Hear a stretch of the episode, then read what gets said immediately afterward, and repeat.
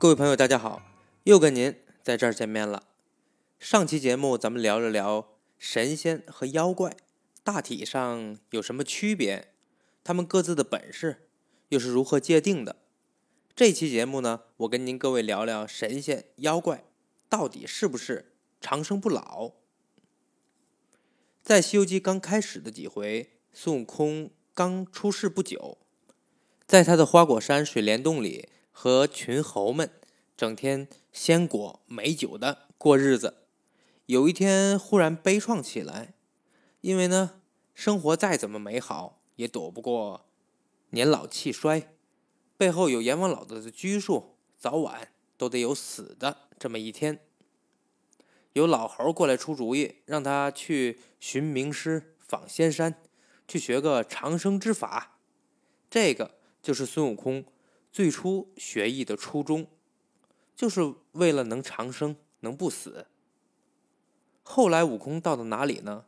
叫灵台方寸山斜月三星洞，跟这里的菩提祖师学习。灵台和方寸这两个词儿是有内涵的。你看，一说谁特别的惊慌失措，会用一个词儿叫乱了方寸，也就是说心思乱了。灵台也是这个意思，所以呢，灵台方寸其实指的都是心，就是我们内心的心。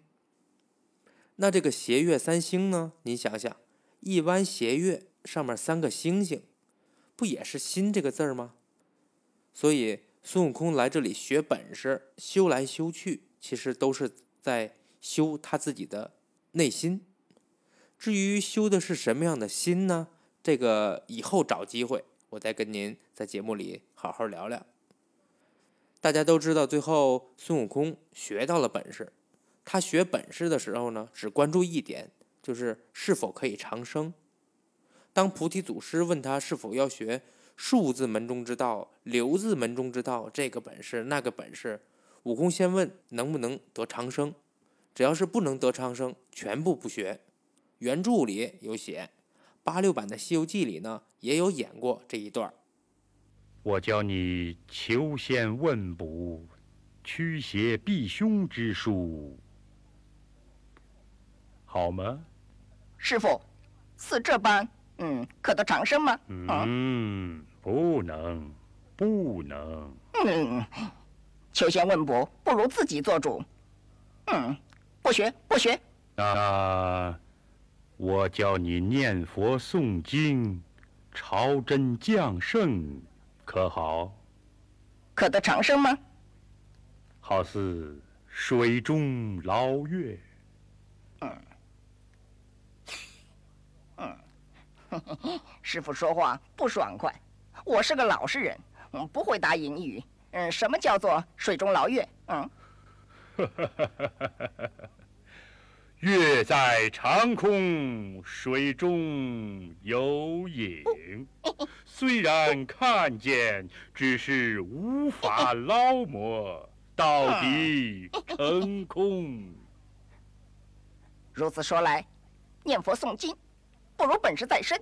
不学，不学，不学。那我教你参禅打坐，戒语吃斋，怎么样？可得长生吗？嗯。也是镜里观花，欲摘不能。不学不学，打坐参禅不如弄棒打拳。您看，孙悟空学的目的很明确，学本事就是为了得长生。后来呢，悟空参透了菩提祖师的暗语，走了后门，学来了真本事，也就是原著中所讲的长生之妙道。其实是一些修行的法门，但是后来菩提祖师又和悟空说：“虽然教了你长生之法，但是你还要提防着三灾利害。”悟空不相信，说：“师傅你别逗了，都已经学会了长生之道，怎么还会有三灾利害呢？”这时候菩提祖师说了：“此乃非常之道，夺天地之造化，侵日月之玄机。”丹成之后，鬼神难容，虽驻颜益寿，但到了五百年后，天降雷灾打你，躲得过授予天齐，躲不过就此绝命。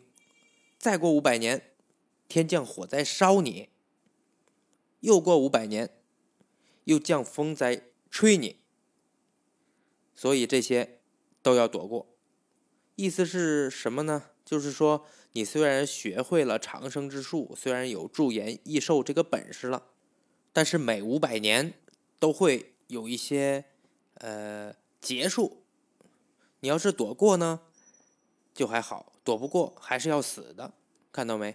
虽然学了这个长生的技能，但是每过五百年还得有一劫，必须得一劫一劫的躲过去，才能把你这个学的长生之法。运用起来，不然学了也是白学。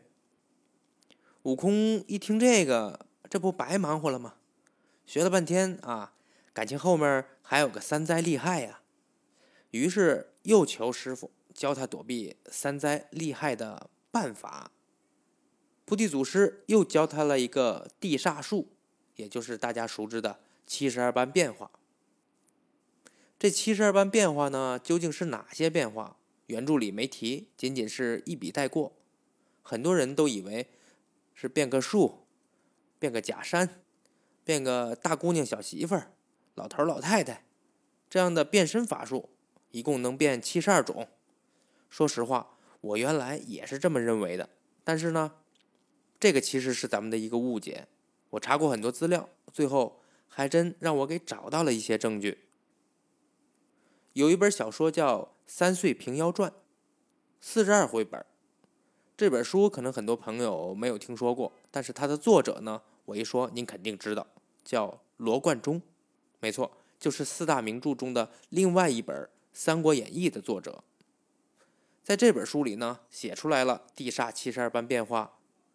还有另外一本书，是清朝徐道整理后编纂的《历代神仙通鉴》，里面也介绍了。天罡三十二法和地煞七十二术，那这七十二般变化到底是什么呢？我跟您说说，里面包括了幽通、驱神、丹山、进水、借风、布雾、奇情、导雨、坐火、入水、续头、定身、斩妖、请仙、追魂、摄魄等等等等七十二般变化，我就不跟您细说了，因为太多了。总之啊，并不是我们想象的那种变个物件、变个人、变个动物什么的，像定神呐、借风啊、导雨啊、续头啊等等等等，咱们在原著或者在电视剧里头也经常看到，这是孙悟空经常使用的本领。有了这七十二般变化，用菩提祖师的话来说，就是可以躲避三灾厉害了。那么孙悟空之前修的长生之法呢？也就有了用武之地了。但是您记不记得孙悟空后来为什么大闹地府呢？把地府折腾了一溜够，还把生死簿里猴子的一类全拿笔给涂了。起初的原因很简单，就是小鬼拿着令牌去拘了孙悟空的魂魄。那您可能要问了，既然孙悟空已经学会了长生之法，为什么还归阎王管啊？这里就是关键了。孙悟空虽然学会了长生之法，但是依然归阎王管。但是呢，您别忘了，孙悟空可是学会了躲避三灾厉害的方法了。这个不知道算不算是三灾厉害，但是孙悟空的确是用他学的地煞七十二般变化，在地府里折腾了一圈，顺利的从阎王手里跑了出来。不仅跑了出来，还把生死簿给毁了。这一下永远查不到他的户籍了，阎王就再也管不着他了。说你说了这么多孙悟空，我问你，那神仙妖精到底会不会死啊？您别着急，说完孙悟空，很多事儿您就明白了。神仙会死吗？肯定会呀！菩提祖师都说了，就算你学会了长生之道，有了驻颜益寿的功效，哪怕你修行到了一定的地位。不归阎王老子管了，但是也会有三灾厉害，每五百年就是一劫，躲得过去就行，躲不过去就完蛋，原地爆炸。那怎么办呢？哎，续命的好东西来了，什么呢？您猜猜？天上的神仙拿什么来续命呢？蟠桃啊！王母娘娘园子里种的三千六百棵桃树，你以为是批发零售用的吗？那都是给天庭上神仙呐论功行赏用的，有功劳的发个桃子，这几百几千年的寿命您就不用愁了。桃子的作用有多大呢？您看看原文里土地老儿是怎么跟孙悟空说的。说这里有三千六百株桃树，前面一千二百株花微果小，三千年一熟，人吃了成仙得道，体健身轻。中间呢一千二百棵，层花干实，六千年一熟，人吃了霞举飞升，长生不老。后面一千二百株。紫纹香盒，九千年一熟，人吃了与天地齐寿，日月同庚。看到没？这些桃子的功效不是减肥，也不是治病，更不是提升你的内功，功效只有一个，说白了就是延年益寿，就是干这个用的。玉皇大帝之所以能管得住这么多的神仙，首先是他自己的修行比较高。当时孙悟空大闹天宫的时候，如来曾经说过：“说玉皇大帝自幼修持，苦历了一千七百五十劫，每劫呢该有十二万九千六百年。你算该有多少年数方能享受如此无极大道？这是他修行高。除此之外呢，最重要的一点就是他媳妇儿的这个桃园子。你听话蟠桃宴的时候，请你过来吃个桃子。”不听话，不用我动手，你躲不过去三灾厉害，自己就死了。说到这儿已经很清楚了，您说神仙到底会不会死？肯定会呀。那既然神仙会死，妖怪肯定也一样了。之前也跟您说了，神仙和妖怪本质上没啥区别，最大的区别就是有没有被册封，本质上都是一样的。既然神仙会死，那妖怪也一定会死。神仙有工资、有绩效、有奖金，奖金就是蟠桃啊。那妖怪就没有这么好的待遇了，他们可没资格吃蟠桃。别说他们，有些神仙都没有资格吃蟠桃。